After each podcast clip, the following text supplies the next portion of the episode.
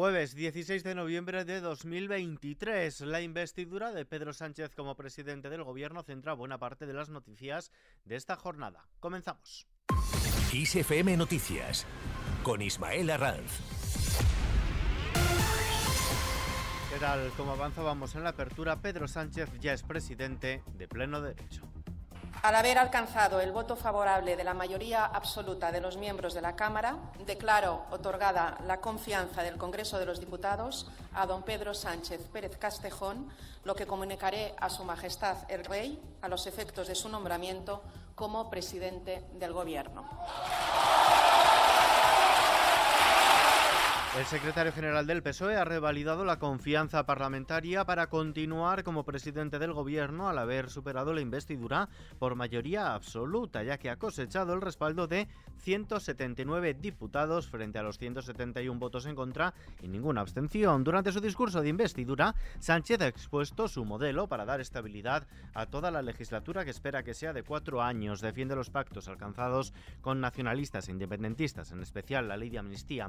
Esta tarde la presidenta del Congreso, Francina Armengol, ya le ha comunicado la decisión al rey y mañana mismo Sánchez prometerá su cargo en el Palacio de la Zarzuela ante el jefe del Estado. Tendrá lugar a las 10 de la mañana. Los diputados del PSOE y de Sumar han mostrado su satisfacción con ambiente festivo en el patio del Congreso tras ser elegido Pedro Sánchez por tercera vez como presidente del gobierno. Han manifestado que hoy es un día feliz, una jornada histórica o el momento de las ilusiones. Marta Lois, portavoz de Sumar. Después de más de 100 días tenemos un gobierno progresista, un gobierno verde y un gobierno feminista.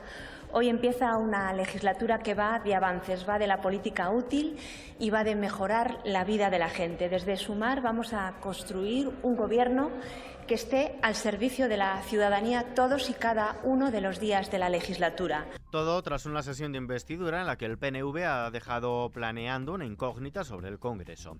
En su intervención, el portavoz de los nacionalistas vascos, Aitor Esteban, ha dicho que algún día contará lo que les llegó a ofrecer el Partido Popular hace un par de meses. Según publica el diario vasco, les ofreció un ministerio, el de Industria, un extremo que niega el Partido Popular y que desde el PNV ni confirman ni desmienten. Mientras tanto, el ya líder de la oposición, Alberto Núñez Feijóo, ha acudido a estrecharle la mano al investido presidente Pedro Sánchez, pero no para felicitarle, sino para decirle que ha cometido una equivocación.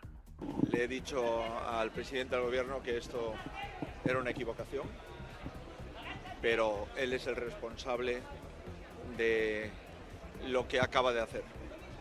¿Vamos a seguir trabajando por nuestro país? La respuesta es que sí. Estamos preocupados por la situación en la que entra este presidente sometido a un contrato mensual que ha de suscribir el independentismo. La respuesta también es que sí. Y creo honradamente que ya el próximo miércoles en el Parlamento Europeo, que el Parlamento Europeo debata sobre el fundamento de esta investidura, que es una ley de amnistía al independentismo, es la peor forma de empezar una legislatura. Y es que el Parlamento Europeo ha incluido de manera oficial en la agenda de su próximo pleno un debate sobre la proposición de ley de la amnistía española a petición de los grupos del Partido Popular, Ciudadanos y Vox en la Eurocámara, intercambio que se celebrará el próximo miércoles en torno a las 2 de la tarde en Estrasburgo, en Francia. El vicepresidente de la Comisión Europea, Margarita Chinas, ha afirmado que Bruselas sigue de cerca los desarrollos que están teniendo lugar aquí en nuestro país en referencia velada a la amnistía que el PSOE ha pactado con los partidos independentistas, asegurando que valorará la medida basándose en los hechos y en la ley, aunque no ha mencionado de manera explícita la ley de amnistías y que ha resaltado la importancia de defender la separación de poderes. Lo ha hecho subrayando que ningún poder puede ser superior a otro y que el poder ejecutivo, legislativo y judicial deben respetarse mutuamente. Abrimos ahora la página económica. El empleo ha retrocedido en 16.494 afiliados de media en el último mes, desde mitad de octubre hasta mitad de noviembre, y en términos de estacionalizados, según los datos facilitados por el Ministerio de Inclusión y Seguridad Social. De acuerdo con una nota del departamento, por el momento liderado por José Luis Escriba en funciones, la afiliación ha crecido en 497.097 personas en cifras ajustadas en lo que va de año. Y el crecimiento económico no impide que la pobreza y las desigualdades se hayan cronificado en España, así lo muestra un estudio del Observatorio Social de la Fundación La Caixa. El proyecto Dinámica de la Pobreza Multidimensional en España y otros países europeos analiza más de 20 países entre 2016 y 2020 y concluye que a diferencia de otros estados, el nuestro, España, no experimentó una reducción de la incidencia de la pobreza durante dicho periodo. En los mercados, la bolsa española ha subido este jueves el 0,28% y se ha aproximado a los 9.700 puntos en contra de la tendencia descendiente de Wall Street y de la mayoría de plazas europeas, así como del precio del petróleo. De este modo, el IBEX 35 sube hasta los 9.667 puntos, con lo que queda al borde del máximo anual del pasado 27 de julio. En el año se revaloriza el 17,48%. El euro se cambia por un dólar con 8 centavos. Vistazo ahora a la previsión del tiempo. El tiempo anticiclónico continúa en la mayor parte de España. El día de mañana, viernes, abrirá con abundante nubosidad baja matinal en amplias zonas de la península, salvo en el tercio sur y buena parte del tercio oeste, con posibles brumas o nieblas matinales que serán más probables en interiores de Galicia y ambas mesetas, en especial en la sur, donde serán más densas en zonas de valle.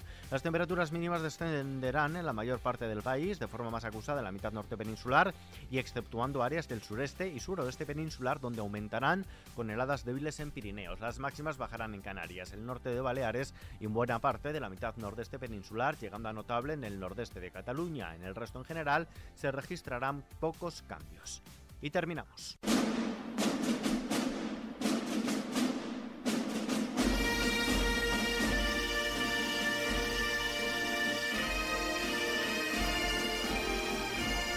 La fabada, el cachopo, los oricios, la sidra, el arroz con leche, el cabrales y decenas de variedades de queso más son estandartes ampliamente reconocidos en el resto del país de la cocina asturiana y por ende de su capital, Oviedo, que hoy jueves ha sido distinguida como capital española de la gastronomía 2024. Buena cuenta de estas bondades gastronómicas y de la excelencia culinaria de Oviedo por la variedad y calidad de sus productos puede apreciarse en los chigres, hidrerías y restaurantes que se suceden por ejemplo, a lo largo de la calle Gascona, el conocido Boulevard de la Sidra, punto obligatorio de destino de viajeros y turistas y también encuentro de obetenses.